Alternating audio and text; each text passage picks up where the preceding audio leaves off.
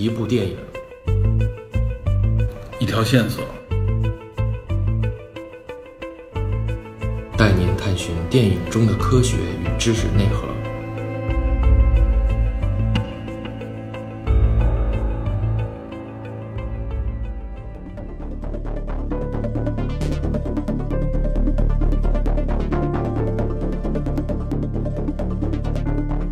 Hello，大家好。这一集节目呢，我们接着上回的内容往下聊。呃，我们实际上是借用了《社交网络》这部电影，谈的呢还是现在全世界都比较关注的有关呃隐私啊、大数据相关的一些话题。尤其是欧洲的 GDPR 法案的颁布啊，对全球的 IT 行业、对经济、对政治都有非常深邃的影响啊。美国甚至认为，欧洲的这个 GDPR 法案，某种意义上来说是一种新的贸易壁垒。我们围绕隐私啊、个人数据相关的一些话题，继续的向呃社会层面、向甚至政治层面的去聊，包括在这一期当中，我会介绍一些基于现在目前最新的区块链技术，在个人数据方面也产生了一些新的应用啊或者服务啊，都是可能对个人数据和个人隐私有新的这种影响啊，所以这期内容还是很有意思的。虽然这期聊的相对来说比较严肃啊，呃，偏于政治啊，偏于社会，但是实际上这对我们未来的这个生活会有非常深刻的影响的啊。里面涉及的内容也很有趣，欢迎大家仔细的来收听啊。好，那多的不说，我们就听这期内容吧。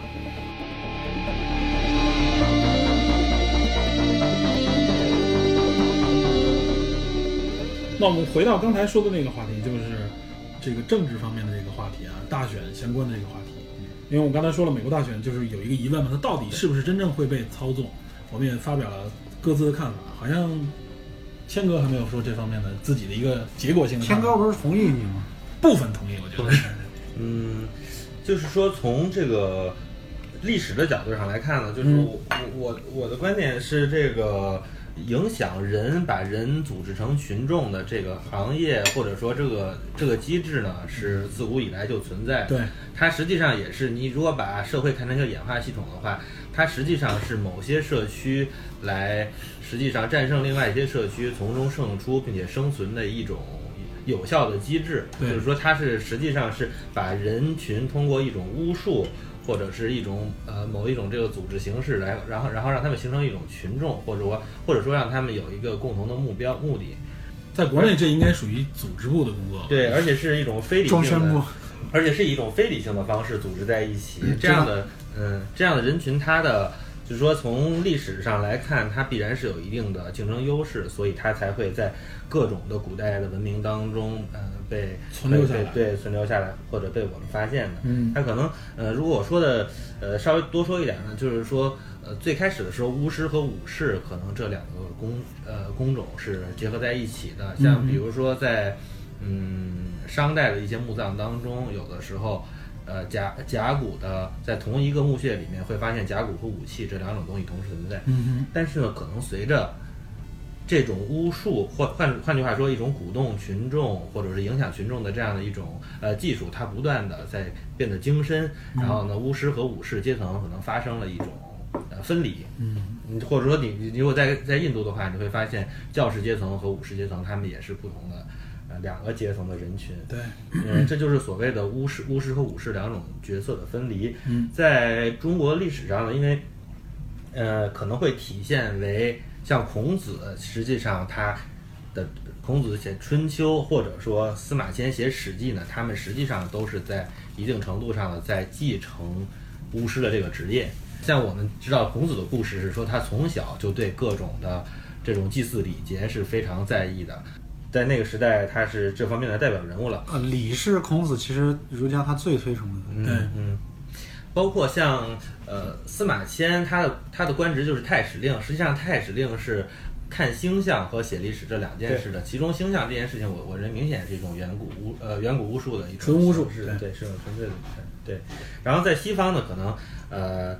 不管在多神教呃希腊罗马时代，还是后来的这个基督教，包括像圣经这样的东西，他们实际上我们知道圣经实际上就是它既是经也是历史，对吧？实际上有很多这个意识形态观念，它是通过历史的形式来承载下来的。说对操纵群众的这个巫术，当然有，还有一些其他的因素，有可能对它构成一些解构，比如说像呃宗教改革运动或者启蒙运动，他们可能是把这个相当于是要解构这些传统的巫术，或者说呢，他们是把呃巫师的技术普及到更多的人当中，使这个人他可以人群他可以自己来决定自己的意识形态选择，或者说是使群众成为。或者使人们成为他们自己的巫师，嗯反正这个这个是你可以把它作为一个对启蒙运动的一种解释吧，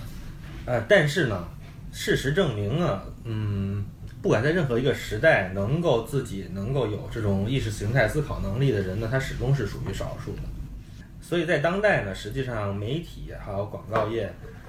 一定程度上是充当了一种过去继承了过去巫师的这样的一种工作的职责，是吧？嗯占卜的工具只不过是对，包括我们知道今在今天可能像中医或者星座这种带有一定巫术色彩的呃行业呢，他们仍然有很相当广阔的市场。哎，这个不算有冒犯吧？因为这不算巫术吗？没问题。我在节目当中经常抨击，因为那个巫术就是巫术，我在这里讲的巫术并不是一个一个贬义词，大家可以对从上下文听听出来。对就是说，包括中医和星座，它实际上也是在充当着某一种社会组织的职能。我认为这一点是只是在描述这个工具嘛对对对。嗯，但是这个，我觉得现在随着互联网和科学革命呢，现在有可能出现了一个情况，也就是说，互联网巨头他们通过这个挖掘数据，使得他们掌握的和这个呃信息不对称就更严重的加剧了。就是说，他们和传统的媒体和广告业相比，有可能会拥有更强大的力量。然后这种力量呢，我认为它是呃随着时间的推移，应该是只增不减的。对，即便你在有些国家通过法治来限制他们的这种力量，但是我认为在很多的世界上很多的地方，实际上是这种趋势是是无法阻止的，而且它有可能成为一个武器级的东西。对，那个天哥说的，我也想到了两点，就一个是十九世纪末二十世纪初这个群体心理学研究的，号称开山著作这个《乌合之众》，勒庞嗯做写《乌合之众》的时候，最近他是专最近还挺火的，没错这这是一一一百多年前的说呢，突然现在又火起来了。被互联网 应用了，对，对对对，呃，他就专门讲这个群体性，但是他不是单单纯讲怎么去影响群体心理，但是他确实从学术的角度探讨了群体这个心理的很多特点，没错而且他们是很容易被影响的，就是它是有一个学学术上的渊源的啊。然后是到再到这个二十世纪的呃很多观念的诞生，我觉得其实都有都有一些人为操纵的痕迹，包括像消费主义的诞生，它引导了这个呃现代的这种整个经济活动、社会的这种很多呃观念和结构的变迁。呃，其实某种程度上，它也是一种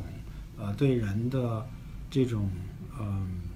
观念和倾向的影响。在商业和消费领域里边，这个应用应该是最广泛的。这是最广泛的，对这这这个就不用说了。以前有有有有报纸的时候用报纸，有有收音机用收音机，有电有有电视用电视，只不过都没这么好使。对，互联网的出现真的是因为大家把上面留留存了太多的个人信息啊、内容和自己的行为数据，因。为其实这次事件，我觉得回过头来想，这次闹这么大，呃，奥巴马在这个零八和一二年大选的时候，对他也用 Facebook，对而且他用的非常狠。对呃，他这也是用 Facebook 调研了这个呃非常大量的一个数据，然后用户，然后把它们分成很多群体，什么什么老兵群体啊，嗯什么退就是退役老兵啊，反正很多很多的这种政治倾向不同的组，然后对于不同的这个群体去投放专门针对性的这种竞选的广告，他其实成功了，但是嗯好像没有这么大的反应。然后希拉里他就不不想操控了。希拉里没有传承这个衣钵，是吧？据说希拉里好像是和谷歌的合作比较多。嗯，希拉里比较相信传统的媒体，嗯他比较相信传统的媒体，所以从主观意愿上来讲，他显然也是想操纵，而且他实际上也有他的这种手段呃手段，他的渠道，他的他的这个智囊团，这个政策分析师、顾问，肯定也是有相当的资本和团队去运作这个事情，只是说他没有运作这么成功而已。所以这次事情闹这么大，呃，也所以也有人说，这个有可能，这个一个角度是说，这次大家反应这么大，只是因为 Trump 赢了，让大家很不爽，好不容易逮着一个替罪羊，甚至于找到任何一个有可能的理由，突？破口，这个所以一顿啊，这个一种发泄或者是一种一种一种发泄的这个途径。对，而且在左派的看来，在左派看来，这个互联网和他们是一家的，这相当于叛徒。对，这完全被右派所利用了。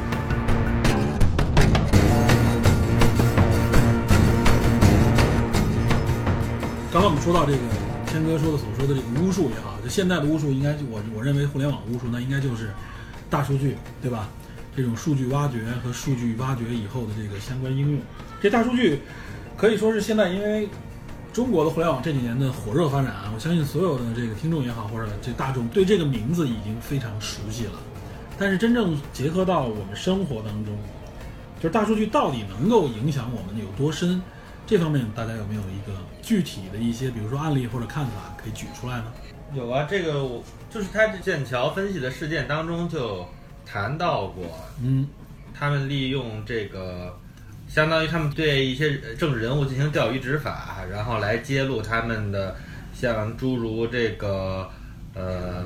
嫖娼，还有包括一些糖衣炮弹和一些行受贿的这些呃行为吧，就是我们经常听说过的这些所呃丑闻丑闻对、类似的这些丑闻吧，不不一定是哪个种品种的，嗯这些很有可能通过这些数据可以分析出一个人的行为方式，或者说得到他的个人信息。即便你得到仅仅得到他的个人信息，作为钓鱼执法来说，其实也是足够的。其实就通通过这一点就看到，一个个人数据的这个泄露啊，针对一个个人就可以施加相当大的影响啊。其实说实话，我们我们现在尤其是对于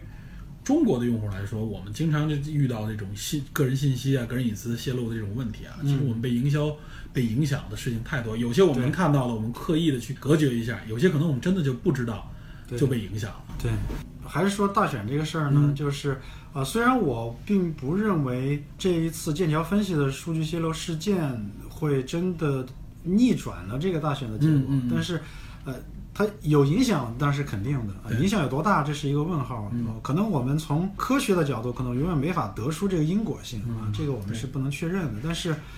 这件事情本身，它就是一个引起足够警惕的事情，因为严重了说，这个会是民主的一个最大的敌人。打它对，它是这整个民主制度的一个敌人，啊而且这个根本上否定了所谓的民主嘛。对这个敌人越来越膨胀。而且它是实际上是社会权力结构的一种转一种移动，就是说你你的实际上权力嘛，就是 power 力量的力嘛，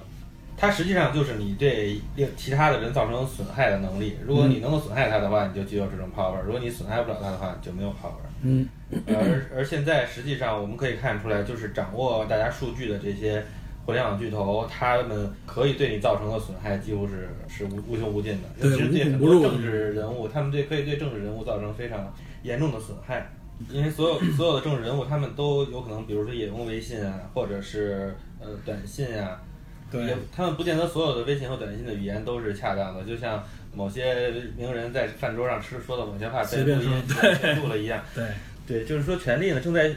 正在急速的向互联网巨头所这个转移，所以说实际上国会它是一个相对来说是受制约的一个传统权利，嗯但是它面对的是这些像 Google 或者 Facebook 他们的这种。嗯嗯，几乎没有受到制约的这种权力的膨胀，所以这两者之间，我觉得它的交锋会是可能会是越来越激烈的。我们应该是看到了一个又是一个时代更替的一个焦点了，应该算是。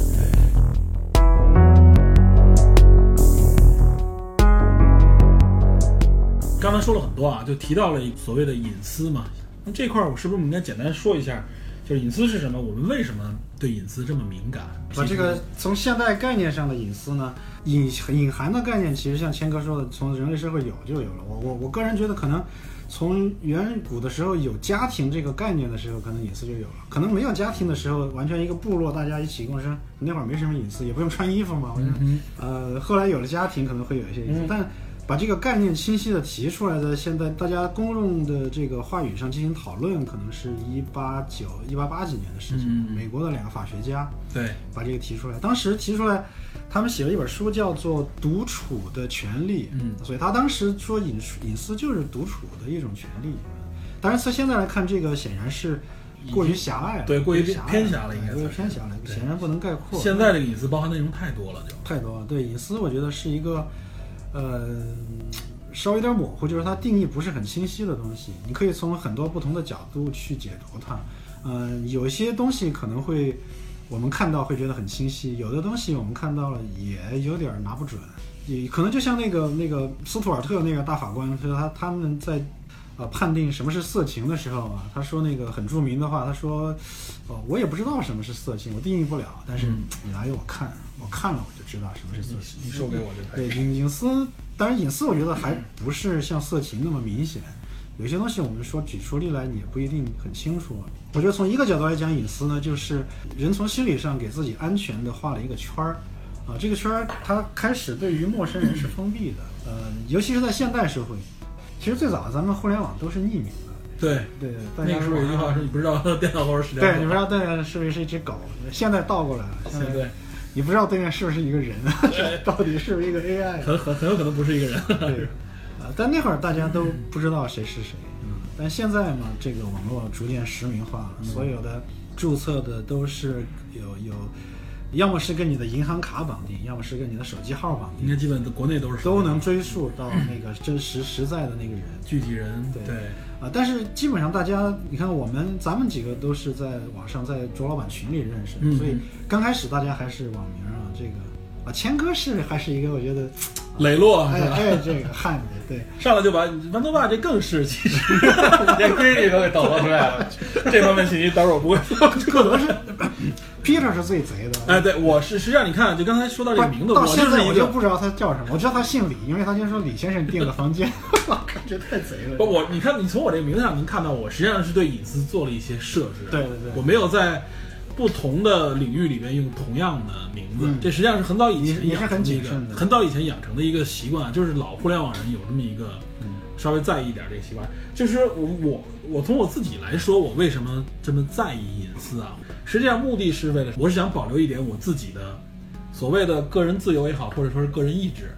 就是我不想被操控，不想被管束化。归根结底，我们是人是向往自由的嘛，不想被控制。无论说现在我们说探讨什么 AI 也好，大数据也好，大家之所以比较在意隐私，说的就是这一点，我不想被操控。但实际上，我是觉得啊，我们现在的很多，就说消费行为这这个来说，就是被操控了嘛。而且我们的消费影响了我们的生活方式，那实际上就是非常简单的就可以影响到我们最后的所有的这个选择，都会被这个大数据或者说在互联网这个背景下被控制。你是放到互联网这个背景下了，其实，呃，我觉得现实生活和虚拟世界是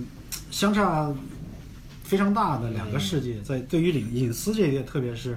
呃，在现实生活里，大家倾向于越来越注重隐私。嗯、那个我们刚开始大家都只知道网名，那我们后来慢慢熟了，我。我告诉你我的名字，我我大概告诉你我的职业，嗯，啊、我我让渡出来一点点我的隐私，然后我换取了社交上的一些就距离感更更减少了，就对是社交上的一些我共享出来一些信息，换得大家更多的信任。哎更多的信任和社交关系的进一步的像 Facebook 里面是全真名的，对对对，Facebook 是是是，但是我这里所说的什么呢？实际上就是说，不是说个人对个人，而是说是个人面对这些大的这个啊，对你是在这个话，你是整个这个上下文里面，我是说整个的就从单纯从隐私这个这嗯个这个概念上来讲啊，呃，这一个角度就是说，越亲密的人，当然隐私相互之间的隐私就越少啊，相互之间开放的就更多。对。啊，呃，这是一种，还有一种角度呢，是说这个隐私，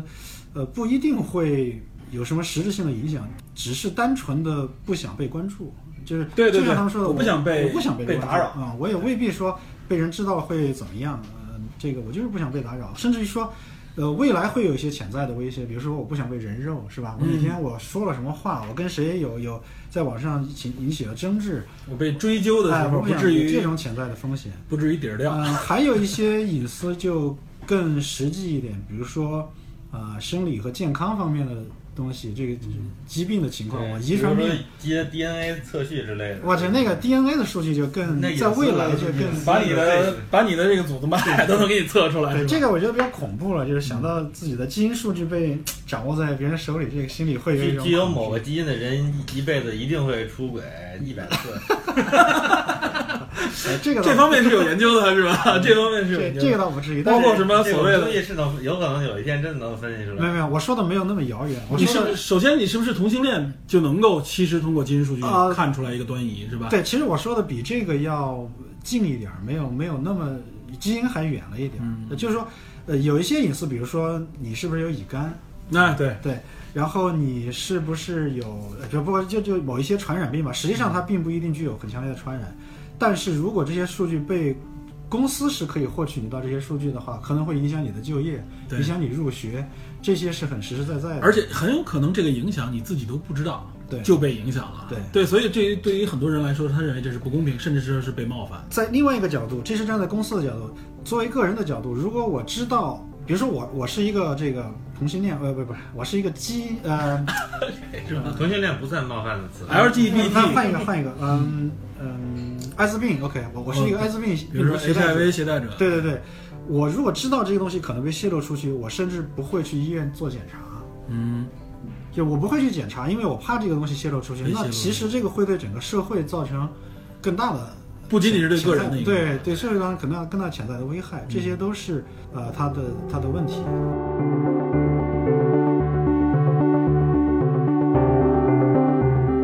其实刚才你们看说到，就是说，刚才谦哥也说到，说隐私这个数据被利用啊，有可能会成为武器级的，而且会对整个包括我们说的民主的这个根基动摇啊。而且这应该是被这个技术的发展所影响，科学技术的这个发展影响。但实际上啊，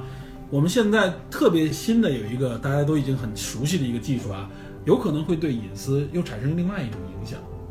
这个上次我还跟豌豆爸聊过这个事儿，后来我还特意查了一下，还确实有这方面的支撑。就是什么技术呢？就是区块链技术。嗯，就是现在确实有很多新创的企业利用区块链来保护个人隐私，它等于是相当于是把你的个人数据存储在区块链的这种加密方式里边来，我不交给这个，比如说某个大公司，是匿名吧？就完全是匿名也好，或者是保护也好，而且有很多这方面的公司啊，非盈利组织，它已经面向第三世界提供这样的服务。有一个服务叫做 ID 二零二零，这实际上指的很明白，就是身份二零二零嘛。啊，他认为二零二零年他开始实施，他已经帮助一些第三世界国家的公民将自己的一些公民信息以这种分布式记账的账本的方式记录自己的信息。啊，这种这种东西是可以说是已经从社会的这个角度啊，从从一些国家的角度，从人的这个基础的这个信息的管理角度开始改变，这也是完全受技术影响。而且其实，如果我们看到它如果用比较成熟的区块链技术公完全公开的这种加密方式的话，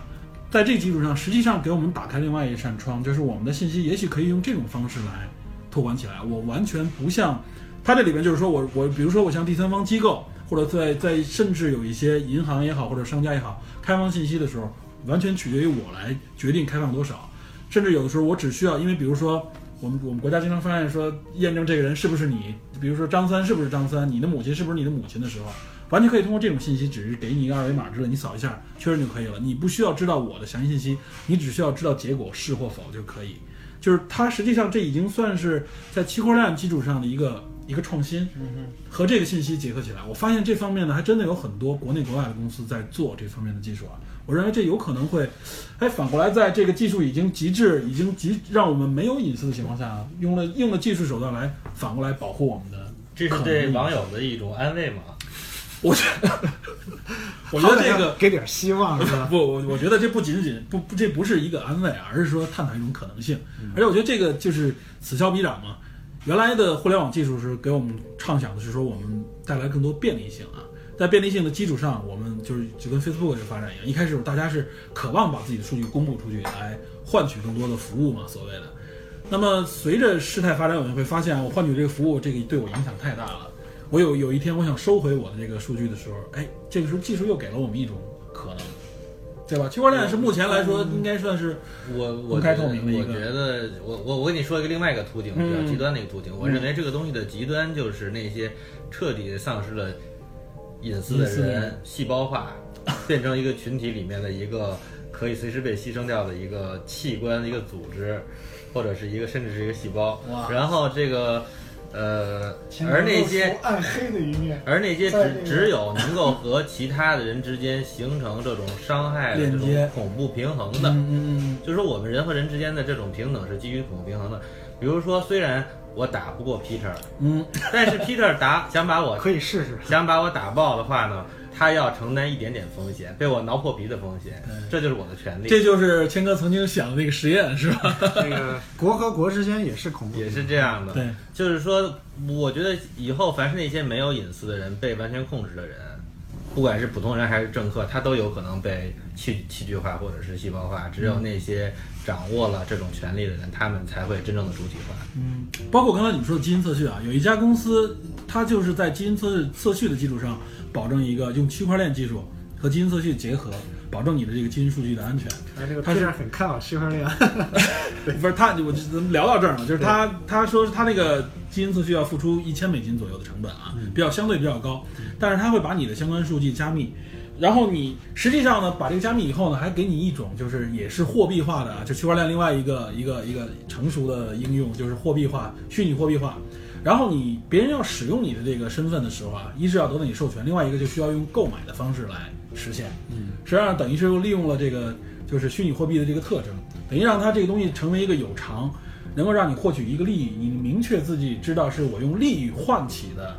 我所要得的价值。因为很多人说嘛，说说未来这个数据信息，就个人数据信息是未来的石油、未来的金矿，就以后这个东西是最宝贵的嘛。那每个人呢，实际上呢，就是我让渡我的这个隐私换来服务的时候，那我这个让渡应该也实现一个相应的成本，而且这个成本是完全它可以用公开透明的区块链技术帮你记录出来，谁使用了，什么时候使用，是一个什么样的一个交易方式。嗯，这目前从技术上是完全可以。变成有价样本化，对。那个，呃首先我是感慨一下，谦哥这个在《沉浮粉碎机》里不敢讲的暗黑透透露了暗黑的一面，跑到这个被我们这个节目挖掘出来了是他到接受到电影侦探 来展示一下，发现就是我是要探索一下这个东西的极极致化的是什嗯么样的情况。但其实就是 Peter 讲的这个，嗯，呃，区块链来解决作为解决隐私，我觉得我个人是觉得，呃，它能解决非常有限的啊、一个程度上的解决，因为就是，嗯、你你想的这个数据都是你想得到的那些数据，嗯。啊，我们再举一些例子，可能是大家就不是那么清晰的，它是不是隐私或者它是什么样的数据，因为。呃，我们最简单的说，你在浏览器，你你在搜索引擎上输输入搜索的历史，这算隐私吗？嗯，从这个从它这个区块链角度来说，这些所有你的行为数据都是隐私。对，啊、你你在当然，如果你在网上所有的购物这种显示的操作都算隐私，那你在网上的浏览的历史，这个算隐私吗？对，从从目前这个角度，我认为全这些全是，只要是我的行，这是你认为，但嗯第一就是第一，法律上没有任何的认定，这些是不不不不清楚的。对对对，界定不清晰。呃，而且实际上现在真正的就是在实际操作上，你比如说，啊、咱们某度某度的那个用户协议就它上面写了，我专门看过，它就告诉你，呃，用户搜索的这个历史和数据嗯不算你个人的数据，这个使用权也不归你。对，这某度的协议上是这么写的。这是一个现状嘛？但是我的意思是说，这些东西你要想完全底层把它区块链化，嗯我我认为这几乎是不可能的。他他这个几家创业公司，而且来头都不小，有的已经和像微软这样的公司开始合作啊，嗯而且他们融资融资已经都是千万级的美金的这种融资啊。嗯他们有的方法，我觉得，呃，如果我们真的能够把所有的数据这个是区块链化以后啊，嗯就是我所有的浏览行为，它这里面是说，OK，你的所有的第三方商家只要触及到我的数据的时候，都会相当于形成一个交易，这个交易都会经由我自己个人的这个授权，我是否接纳这个交易，是否让渡这个隐私，嗯，这个成本我认为大到就是非常大。呃大到就几乎是没有不没有可能。呃，另外还有一点啊，他这里面说到有一点，其实有很多人提提出了这个顾虑啊，就是比如说我是第三方商家，我购买了一次你的隐私，对你的数据，但我用完了以后，这个数据对我来说，是不是我就可以二次利用了，对吧？对这个东西就对你来说就没有可控了。所以他说，其实区块链也可以解决，就是我完全透明公开的这种交易的时候，我每次使用都会触发这个数据的这个使用，就是说，当然是要建立在，就像你说的啊，这个成本非常高，就是所有人必须支持和应用在这个基础上，它必须从就等于从有点类似于硅谷这部电视连续剧电视连续剧里边这个 Pie Pepper 他们公司他们在创造的这个新一代的互联网啊，就是我完全基于的是一种这种怎么说呢？呃，这种点对点的这种完全是没有核心的这种。我明白，这是一个比较理理想化化的一个途径，就是那好像是一个真正的呃，真正大家认为的互联网呃，互联网诞生的时候，那个完全对等、自由，然后嗯匿名、平等的这一个理念，好像是那样一个图景。对，我认为这个图景里，呃，比较有价值，比较嗯、听起来有有 promising 的这种点，是在于个人的数据是它有价值，可以被购买，这样个人用户可能会有这个动力嗯去往这个方向去呃转做出这样的牺牲嗯啊，但是。这些巨头们是没有任何动力。，我认为，我认为对最大的问题，首先巨头们是一个可以说是非常大的阻力，哎，对。另外一个就是政府也是一个阻对。政府也没有这个动力。对，嗯所以说刚才我们说的 ID 二零二零，它实际上只是找了一些第三世界国家嘛，嗯一些说白了没什么话语权，或者说这方面甚至自己管理起来都有成本的，干脆我给你一个技术，让这个方式管理起来。当然了，按谦哥的这个阴谋论来说，有可能我给你管理的这个方式后边是有一个 这个更黑暗的这个大手在里面，是吧？对，反正这个传统阴谋论的说法就是，反正我给你治病也好，或者我来解决你的一个基础问题的时候，背后我是有一个更大的一个目的在里面。嗯，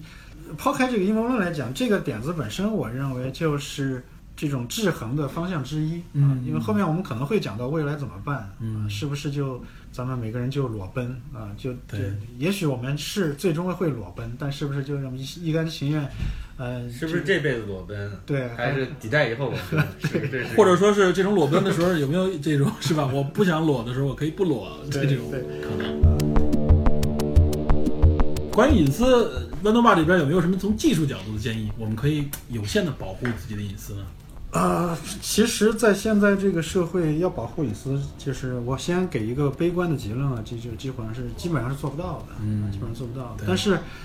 为什么说做不到呢？这个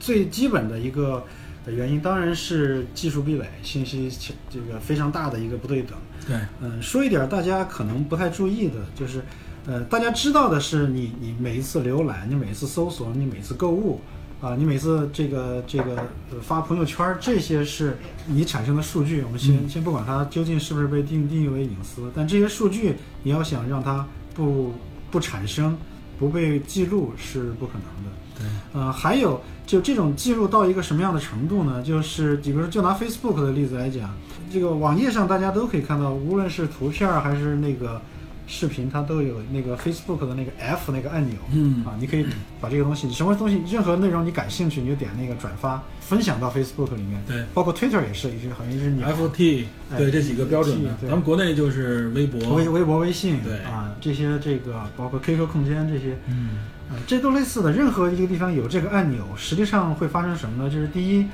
嗯、f a c e b o o k 它知道你在浏览这个网页，它知道你是谁，嗯他知道你在看这个网页，这个网页上的内容是什么。嗯，然后下一次你去了另外一个网页，你再看另外一个这个图片，你再看另外一个视频，你再看另外一个文章，那个文章上也有这个按钮。嗯，这两个网站其实相互之间是不知道你这个用户在流流转流流转到另外一个地方再看这个内容，但是 Facebook 知道。嗯他知道所有有这个按钮的地方，这就是他的嗅探器。他知道你这个人在跨了不同的网站都在干什么，这些东西全部都都能记录下来。现在我们浏览的网页里基本上都会有，基本上都会有，对，凡是微信点赞什么的，嗯。腾讯它就知道，嗯，这是第一个这个它比较厉害的按钮，然后就是呃，Facebook 给给分享的内容点赞，后来这种他他好像设计的更细了，他现在朋友他的那个 Newsfeed 上嗯分享的信息不只是点不点赞，你可以表达愤怒，你可以表达什么一个哭啊，一个一个爱心啊，就是分了很，他分的更细，对，呃有更多种情感的表达对。情感的表达，这些其实就其实你就是在自愿的贡献自己的心理状态、自态度态度、你的行为，这些其实就是你的内心的窗口一点一点的打开啊，被被被他们知晓。这个其实是一种足迹嘛，嗯这是一种足迹。换句话说，是你存在的一种目的吧。假假如说有目的的话，是你存在的，或者话说是世界上各种东西存在的原因，是因为各种东西都会留下一些足迹。对，相互的之间都会有影响。对，呃，有的朋友可能知道一点儿，就是像浏览器都有那种隐身模式啊，隐身模式浏览。其实隐身模式对于这种管用吗是没有用的，没有任何用啊没有任何用。对你刚才说的这个嗅探器，它应该不是说我点赞这个行为，是我在这个网页上面，我我不去碰它，我，不去碰它，它我也照样可以知道对对对获知你的这个，它它照样知道，你来从哪儿来，你到哪儿去，我都知道。对对对对，这种要把它去掉，你得禁掉那个浏览器的第三方 cookie 那基本上，那互联网现在很多应用没法用啊，对你不能禁，因为你要禁了呢，其实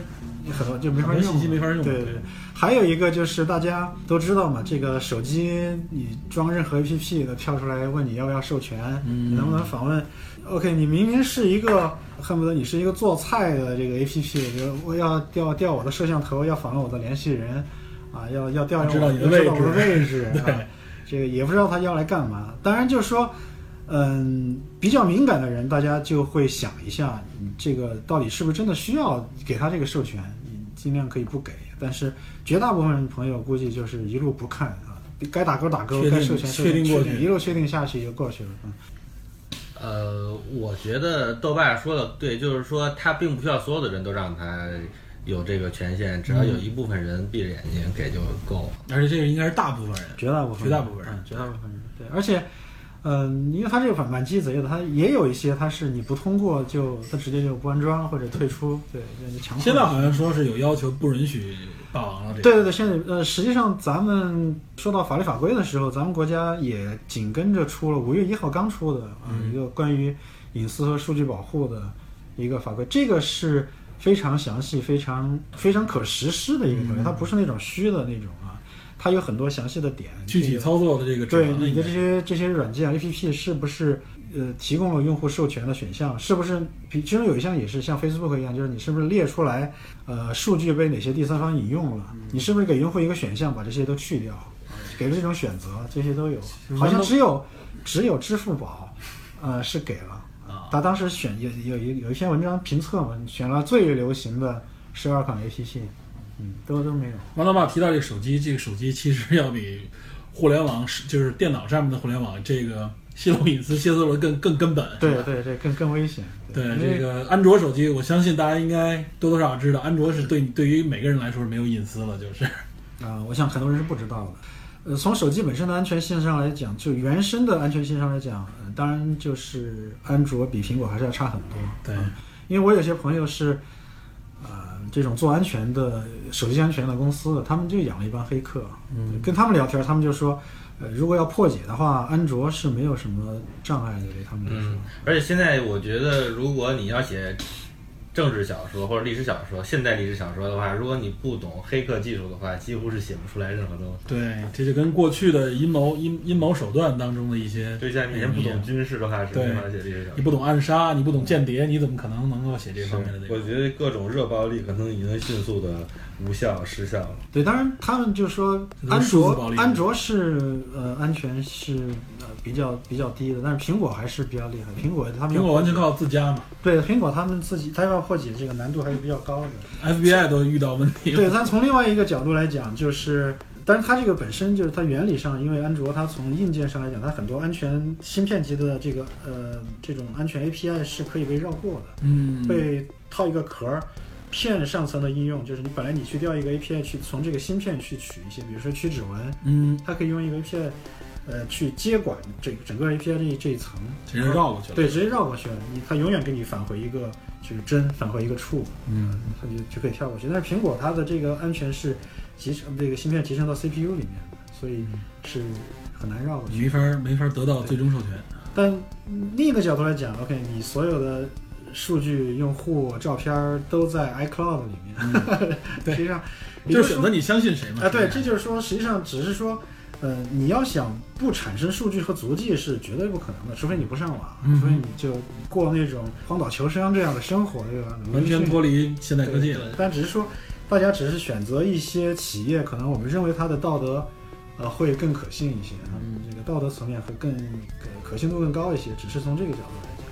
说现在的手机已经开始从一个外部器官转入到你的第二大脑的这么一个升级的状态里面了。那说白了就是说，这里边对就直接就是把手伸到你的大脑里面，想控制的话，那就是控制你的脑了。对，前两年报过一些呃离奇的那种隐私泄露事件，一个是咱们的某宝，嗯，呃，某宝暴露出来是有一个技术人员他他分析了那个就是呃安卓系统的一些呃操作的痕迹，他们不是拿到最直接的证据，但是他认为呃这个支付宝是调用了它的。就是没有在支付和任何应用的情况下调用了它的那个摄像头，在不知道在拍什么，就好像是过一段时间就会拍他一下。看他一眼，对，他觉得这个太瘆人了。我突然想到，我我国打败帝国主义、弯道超车，有可能就是靠这个隐私泄露实现的。这方面咱们有很多基础了，这已经不是弯道超车，我们已经在这方面领先了，知道吗？就是说你你这个东西率先武器级嘛，因为他们有过多的仁义限制了他们把这些玩意儿武器级，而你呢是率先的，因为呃，我我我我要举个个第二个例子，就就是美的的，不是不是不是咱们国家的。呃，Instagram Instagram 也是有一个哥们儿，那个呃，这种其实也是猜测，最终因为这没有种爆直接证据，没有直接证据，他爆出来之后，很快大概他觉得，呃，他也查了一下，好像后续很快出了新的版本就就没有了。Instagram 那个爆出来那个人，他是认为 Instagram 调用了那个呃他的那个手机麦克风，在听他说话。他的他的证据是，呃，他跟一帮朋友去爬山，当时是那个他就直接把那个网络那个是四 G 就关了，嗯，然后就手机扔包里，然后大家就爬山。在没有网络的情况下，没有网络的情况下，然后呢，他们聊天的时候，他提到他想买一款这个单反相机吧，还是一个挺偏门儿的一款，就是挺高端的。嗯不是他，他认为他没有他的回忆是说他没有在任何其他呃网上或者搜索过，或者是去查询过，没有任何干过这种事情。第二天他打开 Instagram 这个相机的推送就这。可能是个小小概小概率事件。呃，这就不好说嘛，你没法这说他到底不好说，不好说。对他没准儿也有可能行为上面泄露过。我觉得 Instagram 干这个事儿的可能性还是不大。这事儿还还吵以前建立在的是一个这个还是对对这个我的主流在鄙视链，我的鄙视链是很清楚 对对对。你对主流应用还是认为它这个流氓程度不会有那么深的，对是吧？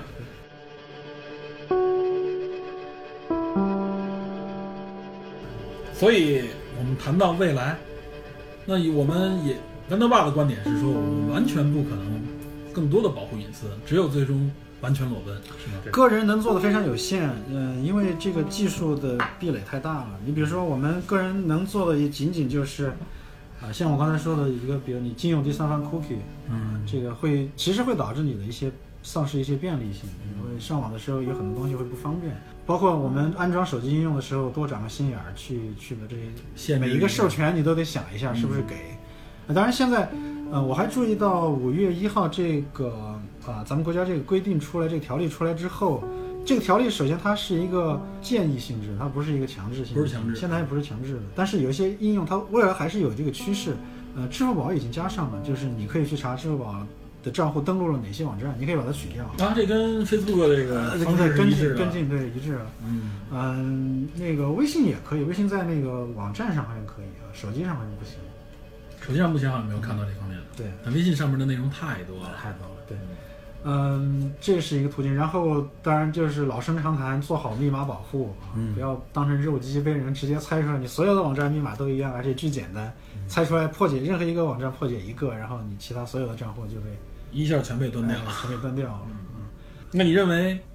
区块链技术不可能有任何的可能的建树我觉得只能解决非常非常有限的区域内的问题。嗯，就是说，我觉得还有一个可能，就是说，呃，实际上你觉得 Facebook 真的是人的隐私吗？我觉得也不是。它其实你你实际上在网上创造一个替代性的自我，一个相当于是 alter ego，相当于是你你自己给自己搞一个新闻联播这样的东西。嗯也就是说，如如果别人看你的，只是看你的朋友圈或者看你的。呃，微微博之类的，他并不知道你的真实的生活，或者说看到的只是你是真实生活的新闻联播而已。啊，这个问题其实很很尖锐啊。但到底那个是不是我呢？我有的时候觉得那个可能更是我。这是另外一个话题了，这是另外一个话题。对，这另外一个话题啊，但但但是我我觉得谦哥这个纯心理安慰，这这纯心理安慰。对，我 我觉得我不是这我我这这不是我的对，你还接这个我还要接着往下说啊。我觉得呢，就是随着，当然这张皮有可能会被揭掉，嗯，呃，可能更一些、更一些、更深层次的，大家不想让别人知道的隐私会被发现。嗯，但是呢，它实际上同时会降低这个社会的一些标准。比如说像以前的话，像美国有，比如说有一些美国总统的一些私生活的问题，大家认为是不可接受的。但是现在 Trump 的很多事情被揭出来之后，支持率反而升高了。你的意思就是说，实际上是随着隐私的泄露，大家的这个底线是 更加的靠底，对，是吧比较更加靠底线。反而你你你认为有些敏感的东西，实际上 反而成了一种对真实的表现。你你只不过是去掉了新闻联播，变成了 CNN，但但是实际上你并没有变，你并非真的变得更坏。反相反的，没准你还你的本质反而变得会好一点，更淳朴一点，有可能是吗？有这种可能。或者说你你从一个最不要脸的角度上来说呢，我们实际上只要对这个世界有一个样本价值就可以了，你没有必要就是什么太高的一些。不，但因为我我看这个问题其实是比较坦然的。虽然刚才我们说了这么多呃泄露啊或者保护不了，因为像仙哥说的这种，就是本身作为用户他有呃共享的这种需求，还有这个把自己的一部分信息，朋友圈也好，呃，在朋友圈其实还算是一个。有限的共享，因为嗯你不像你要是发 QQ 空间这种或者发微博这种就完全完全公开了，这个这个就是向全世界公开，你谁都可以看。人们是有这种需求的。呃，我认为人们发这个的时候，他是知道这个东西会会被别人看到，会泄露出去的，所以这种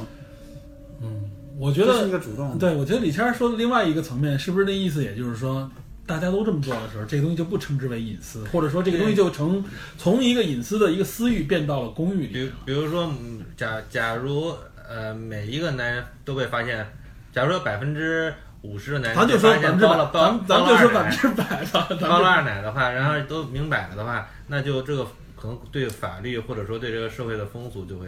道德标准都会变化道德。标准会发生变化。这一点其实从细微的角度来看，我们就能体会到，比如原来我们可能现在很多我们常用语都搁到可能十年、二十年以前巨，大的贬义词。对，这完全就是一个不光是贬义词，就是侮辱。但是搁搁到现在，可能已经完完全全成为了一种自我标榜的一种方式啊。我虽然想不到具体想不到哪个词，一想到有些词不敢说，然后但是我觉得其实这层面是有变化的。李谦儿主要说的是这一点，就是实际上我们敏感的程度可能和这个整个它降低的程度是一致的，所以最后我们实际上在意的仍然是在一个非常细小的一个区域。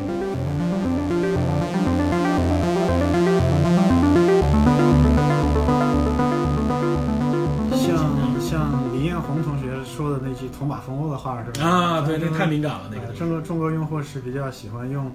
隐私去换取便利。便利性的，我觉得这句话他完全站在了一个 自己的角度啊，是吧？呃，这句话当然是肯定会被打板子的。对嗯但也许事实事实也也许他说的是一个事实。但事实其实是如此，至少从行为上来看，对从大家都是在这么这么来做的。对，我想很多一部分相当一部分身边的朋友可能抱持一种观点是说，呃，我就是一个普通人，对吧？我也没有做什么呃亏心事儿，我也没有做什么见不得人的事情啊、我也没什么钱，所以那我其实也无所谓。如果大家都失去隐私吗？都失去就失去好了。损损失最大的、更大的应该是那些呃有钱人、那些那些上层社会的人、那些那些名人，对吧？我是无所谓的。那我们来看看失去隐私究竟会带来一些什么样的影响。即使抛开心理层面的不安全感来说的话，啊，我们也看看有些什么实质上的影响。首先，如果是你的呃你在你的购买行为、你的购买习惯、你的购买的频率、你对于价格的敏感度，如果这个被商家知道了。那首先一个结果就是价格歧视，这个在国内外的电子商务网站、商旅网站已经是一个公开的秘密了。那同样的商品推给你的价格和推给另外一个人的价格，它就是不一样的。同样的机票推给你的价格和推给别人的价格是不一样的，这就是直接的赤裸裸的价格歧视。啊，吴军还专门就这个还，我记得他印象里记得他在节目里提到过两次，这是嗯消费和这个经济上的。如果是你的呃个人的前面也提到过，如果你的个人的健康数据，这个生生理方面的数据啊、甚至于就是这种呃对性性性取向方面的数据泄露出去，那有可能会对你的呃社会生活的方方面面造成不平等的对待，无论是求职、工作、待遇、晋升、呃入学，嗯、在各种机会上，你可能都会受到一些不平等的对待。呃，那如果是你的政治倾向被人知道了，对吧？你有可能会被套路，被这个潜移默化的去影响和操纵，最终影响到你的投票，从而动摇到整个民主制度的根基。所以，呃这些都是实实在在的影响，而不是就是仅仅存在于呃概念上的。啊，还有一些还有一些有意思的这种研究啊，我记得以前就是，呃，如果公众对隐私都非常在意的话，其实会导致一些意想不到的结果，比如说会导致呃垄断更加严重。怎么讲呢？呃，因为用户如果对隐私都非常在意的话，那么他们的选择就是对于小公司的新出来的应用，他们会非常谨慎。拒绝。哎，会拒绝，然后你问我授权，我都不给啊。但是对于大公司的，我们好像就很像，像 仙哥觉得 Instagram 就是一个啊非常值得有底线的。哎有底线的已，经是吧？哎对，所以那所以呃用户都会倾向于去选择这些可信任的大公司，对他们就是说，这个鄙视链是非常管用的。对鄙视链就是在你什么都不知道的时候，你就用鄙视链来进行判断。对，这也是一个自然选择。淘宝或者是或者是 Instagram，你让我觉得哪个更可靠一点，我是不用经过大脑的。你这个，你这个，你这个举的举例还是属于比较那什么？就没有什么我们这是谦哥的风格。对，呃，关于未来，我觉得其实呃，虽然我自己是觉得不太有所谓，就是，但是我那是一个非常长期的，就是可能是很长很长时间之后，在现在来说，我觉得还是呃有很多变数，还是一个相互博弈，很多力量在博弈的这么一个寻找平衡点的一个过程。对，这个博弈过程实际上也是一种走向合理的一个过程嘛。对，就是嗯、从制衡的力量上来讲，我们刚才也陆续提到了一些，一个当然首要是相关的政府的法律法规，嗯啊，这方面欧盟走的是最前面的。这个 D P G P D R 是一个非常严格的法规，嗯嗯，从传统上来讲，这个欧洲和美国在隐私这个话题上的标准其实相差就挺大的。就从根儿上来讲，这个是一直一以贯之的，就是呃，因为美国它立国的根本，它的哲学就是说，呃，一直盯着政府，他就反正。高度怀疑。对我，反正我就瞄着政府，我就怕你政府的权力特别大，所以对，谁是巨头怀疑谁嘛。他他的主要的劲儿都往那个方向去用劲儿，但是真正这个企业用户隐私这些，反正你们下面打去嘛，你们就去吵嘛，你们去告嘛，你们去博弈嘛，这个它我不是我特别的比较倾向，我比较倾向于美国的政策。嗯我认为呢，那个你早裸奔早好。真的是所以说你裸裸奔是不可是不可呃避免的，而且你要发挥裸奔的优势，实际上裸奔有可能成为一种优势。嗯，你说说你的你的道德彻底回归一个一个呃真实。其实我对 Trump，我我说了我说过别的话题，我认为 Trump 的上升实际上是美国的选民他们下意识的在和欧洲进行划清界限的，并且他们作为古代西方文明的两个传承者，他们要。各自沿着各自道路前进，来保持保持保存这个文明的种子，对，以便和以和这个数据奴隶制帝国进行抗争。没错，欧洲呢，它还是对政府还是相对比较信任的，它比较信任大政府。嗯，然后呢，嗯，它对于企业拥有用户数据倒是非常的担忧，他们很多是出于卡这个企业的角度欧洲以前出过一个案子，嗯其实就是一个明星被娱记拍了隐私照片，啊，联想到谁了？嗯，陈老师，对，冠希哥是吧？哇塞，你一下就跳跃到陈老师。对。然后，然后当然这个明星就把娱记告了。你你说这种案子，如果放到美国肯定是告不了的。对，因为他是公众人物。对公众人物嘛，美美国一般就是认为公众人物你的隐私就让渡出去了，你就没有隐私了。对对，媒体这是你的换取的工人付出的代价对，啊，在咱们国家也基本上告不了一般。啊，但是法国就判他把那个照片全都还回去了。对他的理由是说，就算他在不知情的情况下这个泄露了隐私，但是还是要维护他作为一个公民在社会上的尊严，啊是这样的一个角度。欧洲政府在反正这方面表现出来的状态一直是相对来说，好像欧洲人民也倾向于相信啊。就刚才我说那个区块链方面的应用啊，其中有一家公司就和冰岛的一个城市合作，把冰岛这个城市里面的用户的身份，这是明显能看出来，这是政府在后边已经有所授权和和倾向。嗯，这就是欧洲国家的这个态度，确实是而且人民也认可说、嗯 OK，我政府来参与这样的事情。这个我估计在美国肯定是不会的，大家肯定是首先避免的是跟跟政府合作。对对，所以我觉得第一个制衡的力量，当然还是来自于呃这个官方的、来自于政府的这些法律法规的约束，而且现在看这种约束其实还有变严的趋势。在出了好几档这个事儿，特别是呃 Facebook 这个呃对剑桥分析泄露门之后，一下会收得很紧。嗯，我我猜将来如果这个事情严重到一定程度呢，必然会爆发大很大的几桩这个诉讼，一顿狂告，然后这个最后会找到一个一个一个平衡点。然后另外一个制衡是，呃，应该还是来自于市场本身的，像你说的区块链的这些解决方案解决商，其实广义上来说就是说，既然你隐私泄露是一个问题，既然这个如果大家普遍认为这是一个问题，那就会有人提供我就会提供这个服务嘛，我来对我来帮你匿名，我来帮你在网上抹掉你的信息，我记得前一段新闻就听说过，欧洲要求他必须开放就被遗忘权嘛。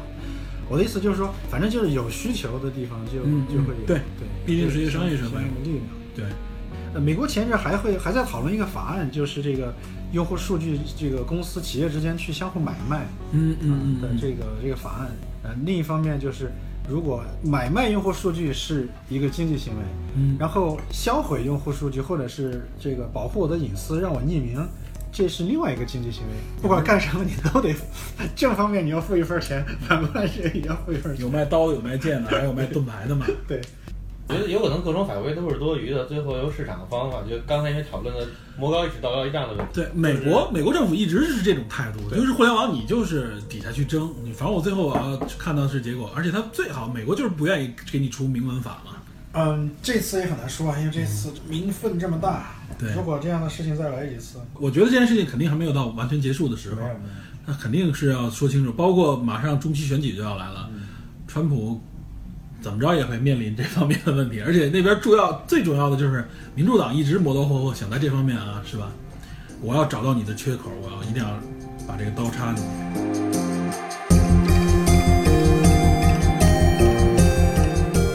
那行，那今天我们先针对 Facebook 这个数据门事件，我们先聊到这儿。感谢两位大咖的这个光顾啊，再给大家强调一下，一位是豌豆爸啊，很有可能以后大家会看到一个叫豌豆爸聊爱 AI 的这么一个一个节目啊，这个就由技术专家豌豆爸给大家讲解。另外一个就是大家关注一下这个沉浮粉碎机啊，是吧？谢谢。谢谢各位啊！还有，实际上这我们这三个朋友其实是因为一个很神奇的节目啊，得道上的卓克科学思维课，对，现在卓老板已经转移到得道上面，有一个卓克的科学思维课。哦我也推荐听友能听到这个节目的人，如果感兴趣，可以订阅卓克的这个节目啊。它也是促成了我们三个人的这个节目节目啊和认识。对，好，那今天就先到这里，感谢各位收听。谢谢大家，也祝电影侦探这个越办越好，也 不是最后一集祝沉浮粉碎机越办越好，也希望大家多多支持卓克科学思维课。嗯，好，那行，就到这里呗，咱们下期节目再见，拜拜。